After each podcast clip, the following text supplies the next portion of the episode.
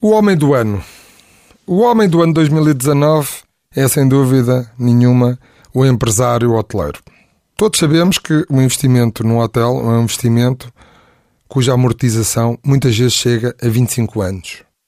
E só quem acredita num setor que hoje é vital para a economia portuguesa, como o turismo, tem que ser muito corajoso para fazer um investimento de tal natureza. E os resultados estão à vista.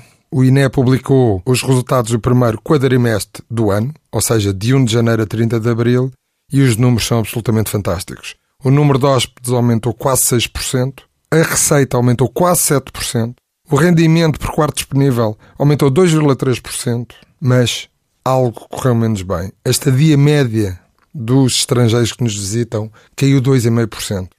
E por isso, esses empresários do ano precisam de apoio de todos nós, todos os agentes económicos e dos agentes culturais e dos agentes políticos, no sentido de criar conteúdos que fixem os turistas mais tempo no nosso país e assim continuarmos com este crescimento, não neste caso a um dígito, mas a dois dígitos, quer em dormidas, quer em rendimento, para que Portugal possa de facto ser um país rico como merece. Parabéns aos empresários.